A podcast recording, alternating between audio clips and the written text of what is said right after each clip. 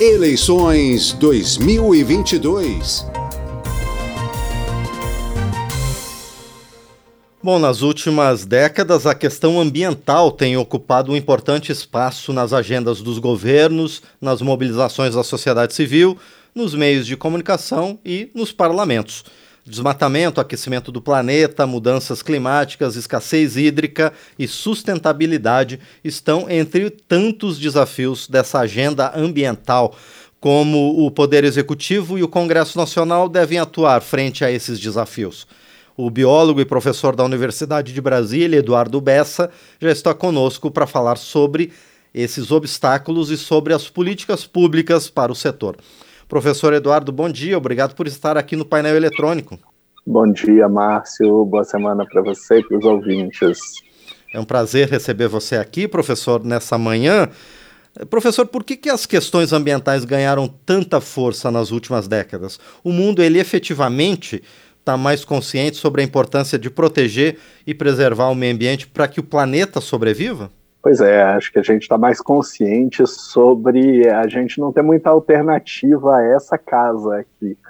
Né, esse planeta que serve de casa para a gente, é, não, não existe plano B, né, não existe um segundo planeta para a gente habitar, pelo menos dentro da nossa tecnologia, das possibilidades atuais. Então a gente se deu conta que a gente vai precisar cuidar desse daqui mesmo. E é, é uma coisa interessante é, é, pensar que o planeta, na verdade, está bem. Assim, ele, ele fica muito bem com a gente, sem a gente. É, o, ele vai continuar existindo a despeito do que a gente fizer. O que a gente precisa tomar consciência é que nós dependemos desse equilíbrio para continuar existindo como a gente é.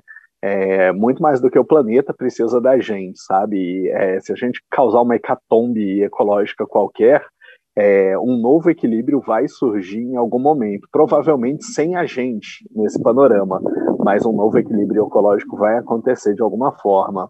E, professor Eduardo, aqui no Brasil, como é que o Poder Executivo, mas no nosso caso mais específico, como é que o Congresso Nacional tem atuado nessa discussão global em torno das questões ambientais?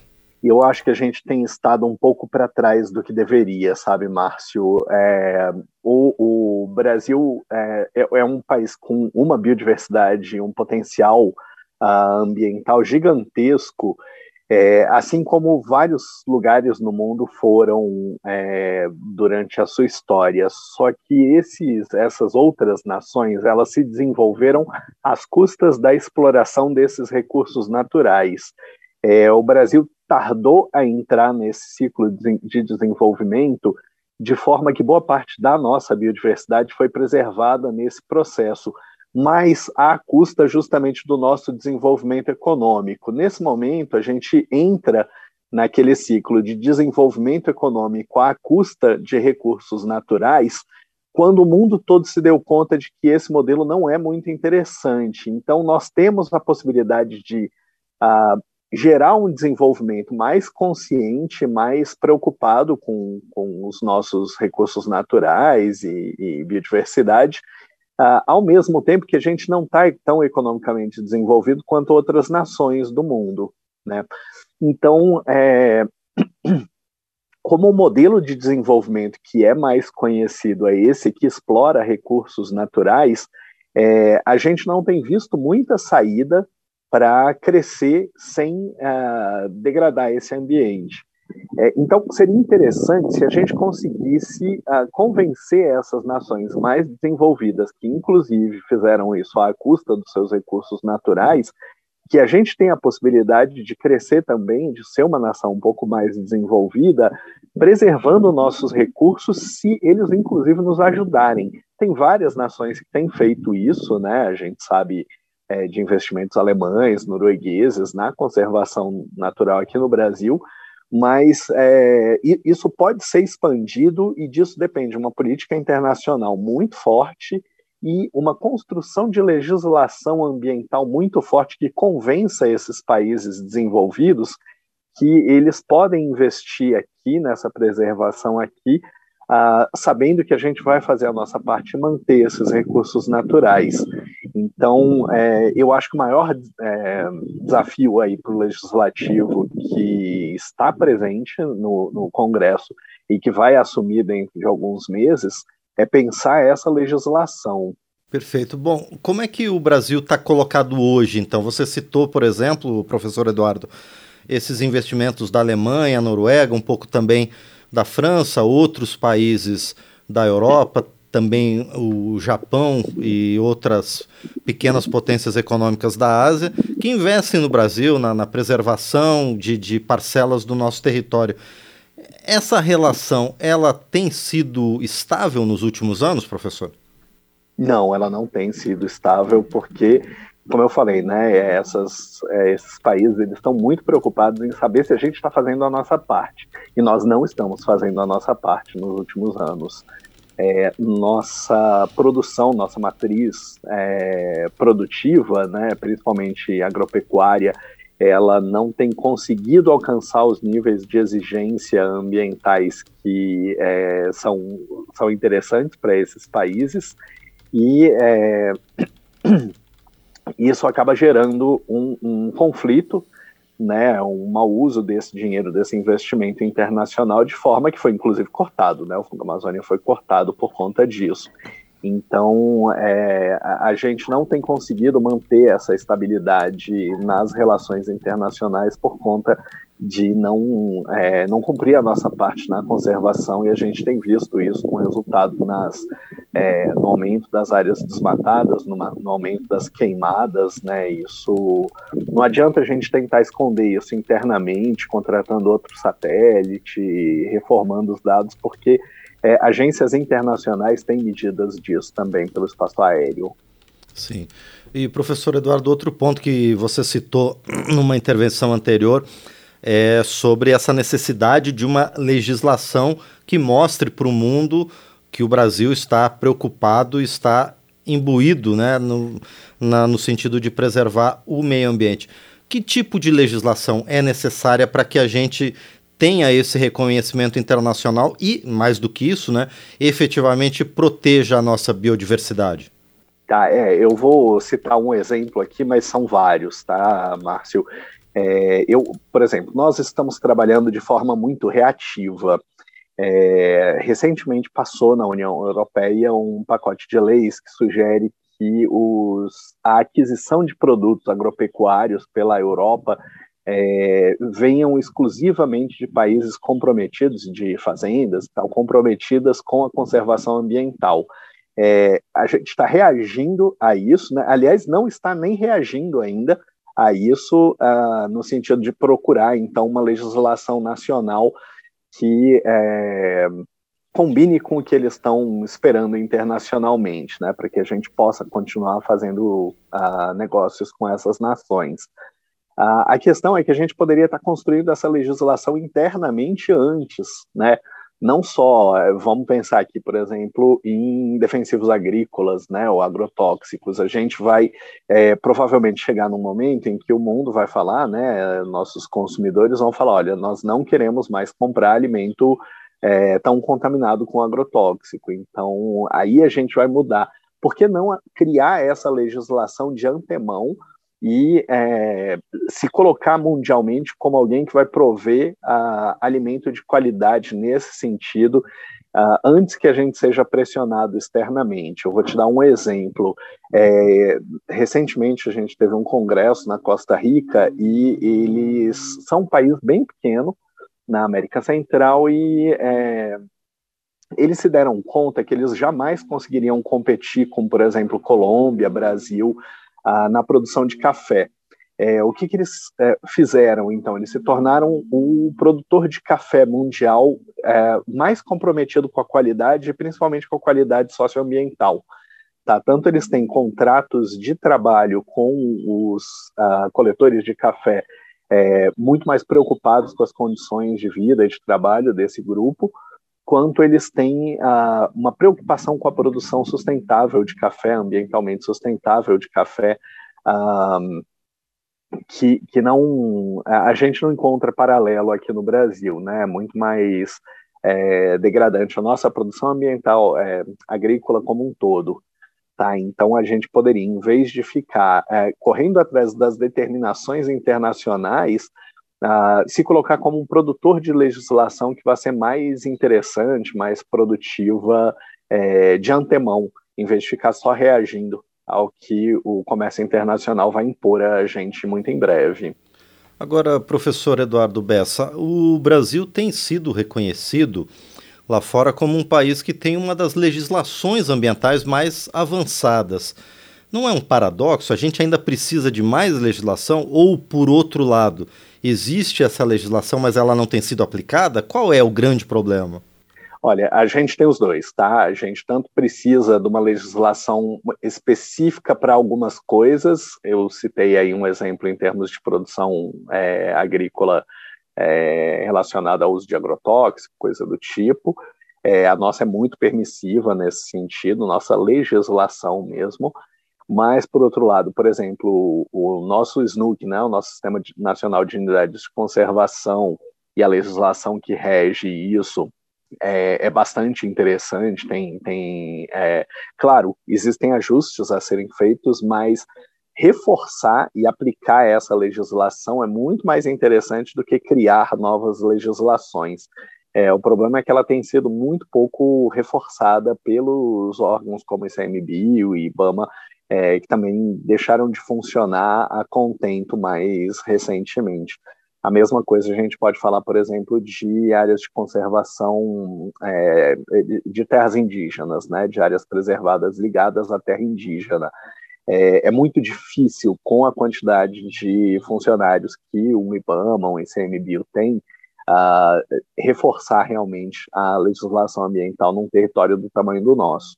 Uh, no entanto, terras indígenas têm seu próprio esquadrão de proteção ambiental com as comunidades que vivem ali dentro né, é, essas terras é, sendo bem demarcadas, estando uh, protegidas realmente, é, vão ter um, um processo de, de, cuidado, de preservação muito mais intenso, graças às comunidades que estão lá.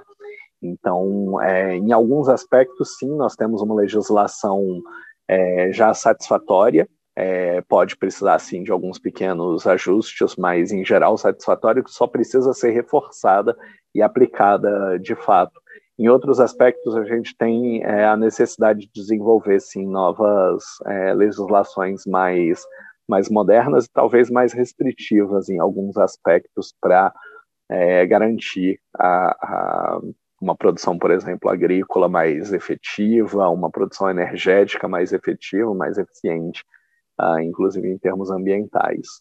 E, e, professor Eduardo, dentro desse panorama, como é que o Brasil vai se colocar agora em novembro na COP 27, que vai acontecer no Egito e vai discutir questões como mudanças climáticas e os seus efeitos? Bom, é, é uma boa pergunta. Assim, a gente, é, sendo ainda esse ano, né, eu acho que a gente está com uma, uma postura, inclusive nesses é, panoramas internacionais, pouco representativa, muito pouco representativa para o potencial que o país tem. E é, esse protagonismo vai ter que ser reconquistado nos próximos anos. No momento, a gente está é, um pouco visto como um pária mundial nesse sentido, muito mais como um inimigo da conservação ambiental para o planeta como um todo do que como um protagonista nesse sentido. Eu acho que a gente tem plena condição de reconquistar essa postura, essa posição mundial e de a reconstruir essa relação com o mundo, mas é, no momento não estamos muito bem. É, o, o, foco dessa COP vai ser principalmente a nossa matriz energética, né, a matriz energética mundial, e é, nesse ponto o Brasil tem uma, uma imagem um pouco mais interessante, mas é uma imagem que, novamente, a gente poderia ser proativo no sentido de questionar e de aplicar melhor é o seguinte: muitas nações no mundo ainda usam principalmente termo, é, usinas termoelétricas para produção energética, né, a gás, a, a diesel, alguma coisa assim, é, para produção elétrica. É, essas são muito produtoras de carbono. No entanto, a, as hidrelétricas elas tendem a ser é, mais sustentáveis por serem renováveis, né? A água que passa pela hidrelétrica retoma o ciclo da água e eventualmente vai voltar a passar por aquela hidrelétrica. No entanto, as hidrelétricas têm sim um impacto bastante grande, tá? É, diversificar essa matriz energética com coisas como usinas eólicas, como a gente tem bastante no Nordeste do Brasil, usinas solares, é, talvez seja interessante para a gente não depender única e exclusivamente dessa matriz hidrelétrica que acaba interrompendo o fluxo de rio, acaba interrompendo esse ciclo da água num dos estágios, né, da água é, nas represas ali e é, gerando sim uma, uma área grande de desmatamento, porque a água, quando ela ocupa aquela área que antes era margem de rio, ela acaba retirando uma floresta que estava ali presente também. Tá? Isso acaba gerando sim carbono também para a atmosfera, não na forma de queima, né? vai ser uma vez só no, no, na produção da hidrelétrica, mas num volume bastante grande. Essa interrupção do fluxo dos rios é bastante complicada também em termos ambientais. Então, apesar de mundialmente as hidrelétricas brasileiras serem vistas como uma, uma alternativa bem sustentável comparado às termoelétricas, a gente pode fazer essa autocrítica e gerar uma legislação, gerar uma matriz energética menos dependente delas, mais diversificada e mais sustentável também. E isso é uma coisa que deve ser discutida lá na, na COP no Egito. Sim, esse, esse é o foco então da COP, COP 27 agora. No ano passado, em Glasgow, professor Eduardo, é, o foco das discussões foi sobre o uso da terra, o uso racional da terra e a preservação das florestas. Dentro desse tema, o Brasil se comprometeu a zerar o desmatamento ilegal até 2028, a partir de uma redução progressiva. A gente vai conseguir cumprir esse compromisso? Muito pouco provável, né, Márcio? O, o que a gente tem visto, na verdade, é o, o que é esses tratados internacionais com prazo um pouco mais longo, deixa que o próximo responsável cuida desse aspecto, porque é, o custo de regular é caro e ele pode interromper um ciclo de crescimento econômico naquele formato antigo às custas de recursos naturais, como a gente falava agora há pouco. Né? Então, deixa para o próximo, que senão isso pode pre é, prejudicar um pouco a imagem de crescimento econômico do meu governo. É, então, nesse sentido, a gente está tá, é, é, caminhando na contramão. Né? A gente tem visto um aumento na, na taxa de desmatamento e, é, por conta disso, é, chegando, ficando cada vez mais distante do objetivo que foi colocado para a gente. o que a gente está tendo como possibilidade, que a gente está tendo como opção, é pensar estratégias de rentáveis com florestas de pé.